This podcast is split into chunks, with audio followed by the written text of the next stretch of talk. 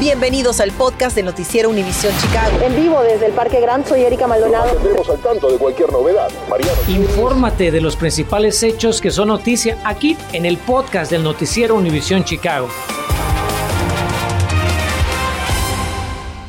Muy feliz jueves. Esta tarde trabajadores de Tortillerías El Milagro realizan un evento pidiendo mejoras laborales. Salieron de su lugar de trabajo a las calles. Ayer, justamente en exclusiva, uno de esos trabajadores compartió con Noticias Univisión Chicago varios de los problemas que enfrentan. Y hoy damos seguimiento a sus denuncias. Mi compañero Enrique Rodríguez inicia esta edición de las 5 en vivo en la manifestación de los trabajadores allá en La Villita. Enrique, buenas tardes. Cuéntanos por qué los empleados salen hoy a hablar públicamente y qué responden a los alegatos y los dueños de Tortillerías. ¿Qué tal, Erika? Es importante darle seguimiento a esto porque debemos resaltar que la compañía El Milagro, la empresa, ya está atendiendo algunas de las demandas de los trabajadores, pero no todas. Y esa es una de las razones por las cuales ellos están aquí. Nosotros llevamos ya semanas investigando la escasez de tortillas. Eh, también, eh, como tú bien dijiste, tuvimos el testimonio de un trabajador el día de ayer y la empresa, que nos hemos comunicado con, con ellos para que nos den una declaración.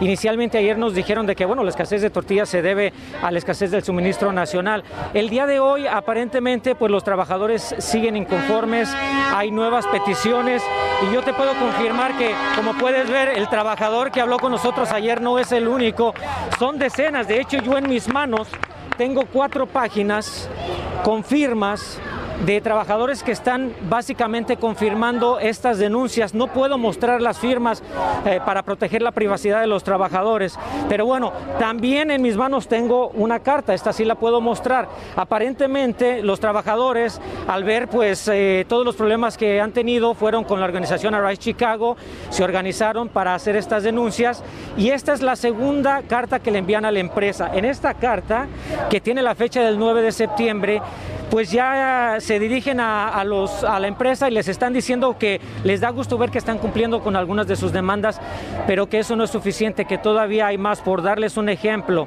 están pidiendo que el volumen de trabajo, pues si no van a contratar más empleados, el volumen tiene que disminuir. Esa es una de las cosas.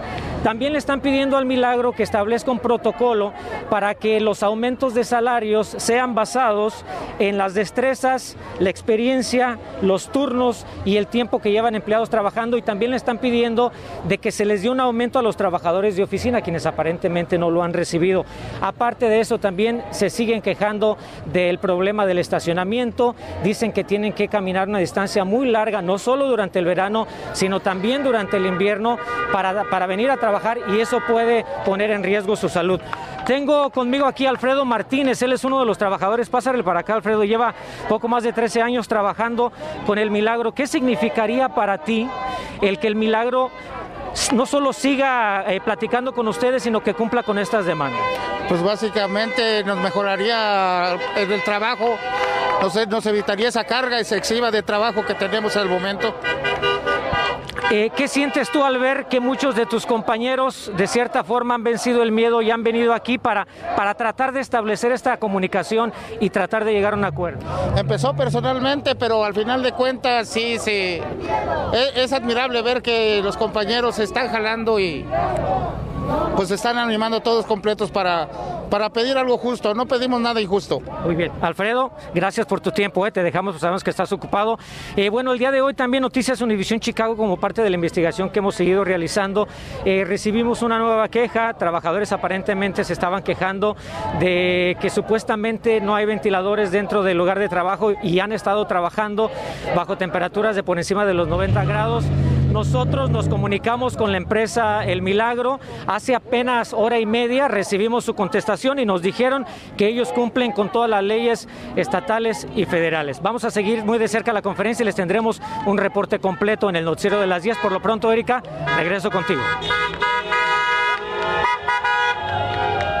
Enrique. Y vamos a seguir pendientes de lo que ocurra con estos trabajadores. Bueno, esta tarde presentan una demanda tras una explosión que mató a tres hombres latinos en el parque estatal Starve Rock. Usted recordará que el pasado mes de mayo le contamos sobre este siniestro. Hoy las familias de los hermanos Imer y Rafael Rivera Tejada, de 39 y 36 años, así como de su sobrino Guillermo Rivera Tejada, de 26, culpan a dos empresas de detonación por el incidente. La demanda alega que los tres pescadores utilizaron en una fogata una varilla explosiva que parecía un tubo de cobre que dejaron las compañías encargadas de demoler un puente cercano.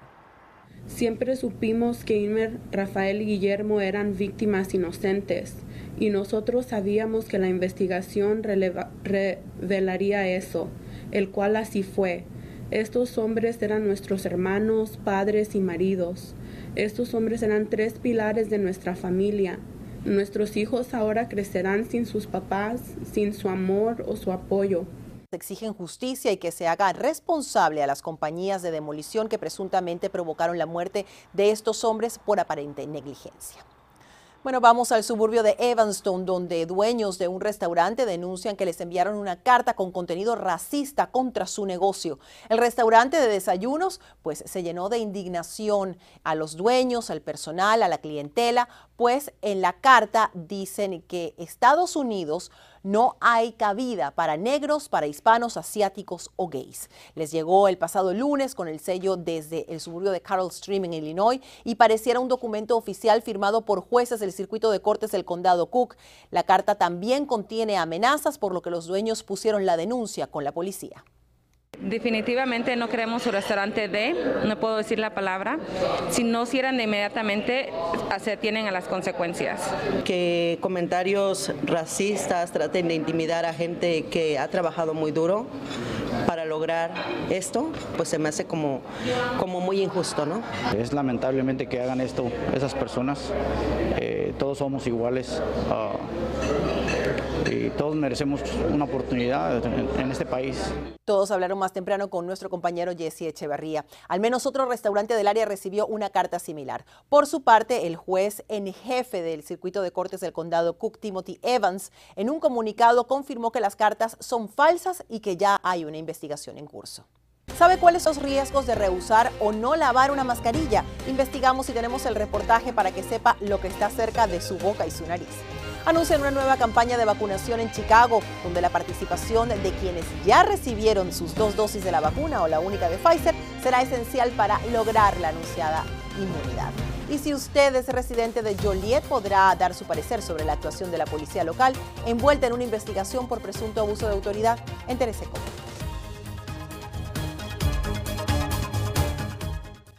Estás escuchando el podcast de Noticiero Univisión Chicago.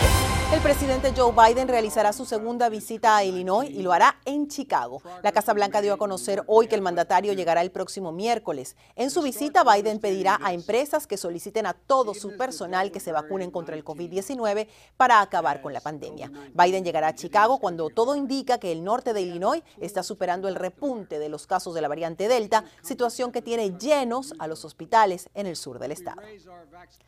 Pero aquí en la ciudad los esfuerzos de vacunación no se detienen. Hoy la alcaldesa Lori Lightfoot anunció una nueva campaña en la que va a requerir la participación de personas que ya se vacunaron. Apenas ayer le informamos que la alcaldesa dijo sentirse decepcionada por los cientos de contagios en las escuelas públicas de Chicago.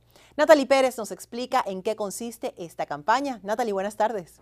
¿Qué tal, Erika? Muy buenas tardes. A través de esta iniciativa buscan que ningún residente de la ciudad de Chicago se quede sin vacunarse y de esta manera alcanzar el 77% de las personas que estén totalmente inmunizadas. Bajo el tema de promesa para los 77, la ciudad de Chicago anunció este jueves su más reciente iniciativa para llegar a aquellos residentes que aún no se han vacunado contra el COVID-19. Ahora mismo en Chicago, si no estás vacunado, en promedio estás en unas 15 veces más en peligro de morir de COVID-19 que las personas vacunadas y ese número aumenta exponencialmente si vives en comunidades afroamericanas o latinas, indicó la alcaldesa en conferencia de prensa en Inglewood, uno de los vecindarios con la tasa más baja de vacunación y la meta es poder llegar al 77% de personas inoculadas a lo largo y ancho de la ciudad. En la actualidad ese número se ubica en un 72%. Otro de los temas que se discutió durante el evento es la situación que se vive en las escuelas públicas de Chicago. Según el sindicato de maestros, hay cerca de 10.000 estudiantes en cuarentena por posible exposición al virus, lo que ha causado disgusto entre funcionarios de la ciudad. Mi equipo está involucrado monitoreando, analizando la data de CPS y las transmisiones de las escuelas. Aquellos que están contagiados no necesariamente han sido que se han infectado en los planteles. Reconocemos que CPS ha invertido muchísimo tiempo y dinero para proteger a los estudiantes, maestros y demás personal. De hecho, CPS ha dicho que contratará más personal de rastreo de contactos y así agilizar los procesos de respuesta. La señora Norma es madre de una hija con necesidades especiales que asiste a CPS. Nos contó que no se siente segura y prefiere tener a su hija en la casa. Necesitaba ir a la escuela, socializar, todo eso hace falta, pero a cada rato están habiendo brotes del coronavirus y entonces eso es lo que me da miedo también de enviarla. En el caso de la señora Rosana, quien también tiene un hijo con necesidades especiales, es todo lo contrario. Aboga más por recursos, entre ellos el refuerzo de la vacuna Pfizer, que de hecho ya tiene luz verde de la FDA. Mire, yo estoy sobreviviendo un cáncer y estoy tomando quimioterapia y pues mi médico este, me dijo que es opción mía. Eh, sí, la última cita que tuve, tuve con él me dijo que pues podía ponerme la tercera es algo que lo estoy pensando porque la verdad que con la quimioterapia y todos los tratamientos pues uno queda así como un poco débil. De hecho, la aprobación de este refuerzo es para personas mayores de 65 años y también aquellos de alto riesgo. Y a propósito, la alcaldesa indicó que están aguardando a los lineamientos que se espera divulgue la CDC para saber cómo estarían distribuyendo estos refuerzos aquí a toda la población. Estamos reportando desde el centro de la ciudad. Les informa Natalie Pérez. Regresamos con más a los estudios. Muy buenas tardes. Gracias, Natalie. Y déjeme que le pregunto y sea sincero. ¿Usted usa su mascarilla nueva o limpia todos los días? Yo le confieso que hay veces que yo reuso la mía desechable. Bueno, si usted no usa una fresca todos los días, le anticipo que tiene con usted más bacterias y virus de los que cree. ¿En qué cantidad y cuáles son las consecuencias? Mariano Gielis realizó varias pruebas y lo que encontró le va a sorprender. Seguro ya oíste mil veces lo importante que es usar mascarillas a diario. Bueno, ahora te queremos recordar sobre los riesgos de no lavarlas o no tirarlas si son descartables. Para corroborarlo, visitamos al doctor Omar Pérez en su laboratorio del Centro de Salud de la Universidad de Illinois. Le llevamos cuatro mascarillas, una nueva, una usada un día entero, otra dos días y la última tres días de uso ahorita va a tomar una muestra de las mascarillas que están usadas y una mascarilla que no está usada. lo que hacemos aquí es tomamos una muestra dentro de la mascarilla y la vamos a poner en unas placas de agar. El resultado que obtuvimos al día siguiente es impactante. Obviamente la mascarilla nueva demostró estar limpia, pero la que fue usada un solo día acumuló 6 millones de bacterias, la usada dos días 300 millones y la utilizada tres días 10 mil millones de bacterias. La mayoría son inofensivas, pero entre ellas hay algunas que pueden causar desde acné hasta una neumonía.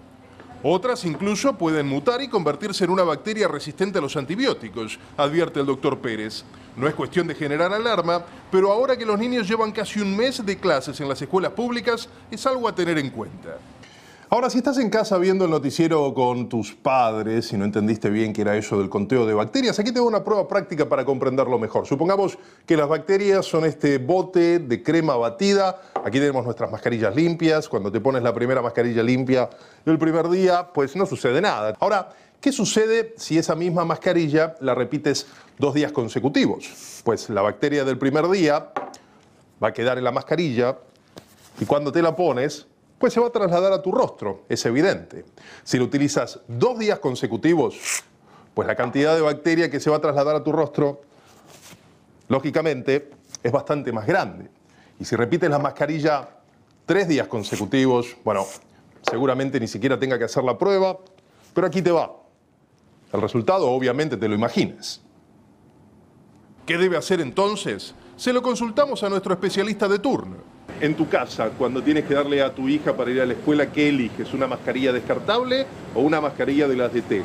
A mi hija yo le doy una mascarilla descartable ah, porque yo la cambio todos los días y no quiero que se ponga la misma máscara. Recuerda que los Centros para el Control y Prevención de Enfermedades recomiendan tirar a la basura las mascarillas descartables al final del día, lavar diariamente las de tela y secarlas a temperatura lo más alto posible y si haces ejercicio con tu mascarilla o usas maquillaje, mantenerla dentro de una bolsa de plástico hasta la hora de la limpieza. Claro, no todo el mundo puede comprar cajas de mascarillas descartables o tiene acceso a lavarropas y secarropas. Así que en nuestra app te tenemos recomendaciones para lavar tus mascarillas a mano. Para acceder a la información, solo tienes que acercar tu teléfono al televisor y hacer foco en el código QR. Mariano Gielis, Noticias Univisión Chicago. Bueno, invitan al público a participar en una reunión comunitaria sobre la investigación en torno a la policía de Joliet. El Procurador General de Illinois, Kwame Raúl, encabezará el encuentro virtual como parte de la investigación sobre posibles patrones de abuso policial en esa ciudad. La cita es esta tarde a las 6 y 30. Los interesados deben inscribirse enviando un correo electrónico a la siguiente dirección, special.events.ilag.gov. Ya regresamos. Chicago hace un importante anuncio en referencia a los eventos navideños. ¿Será que volverán a la normalidad de antes de la pandemia o seguirán siendo virtuales?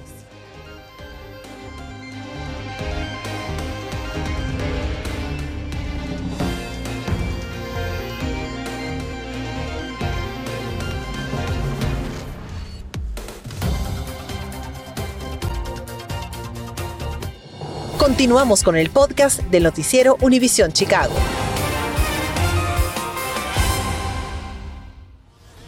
Despedimos con el anuncio de Chicago sobre los eventos navideños. Prepárese porque van a ser presenciales este año. Como lo oye, parece que atrás ya quedaron los eventos virtuales a causa de la pandemia. Las actividades incluyen la pista de patinaje sobre hielo en Millennium Park, el encendido del popular árbol navideño que va a ser el 19 de noviembre y la alcaldía dijo que todos los eventos comunitarios de Halloween también se van a realizar este año.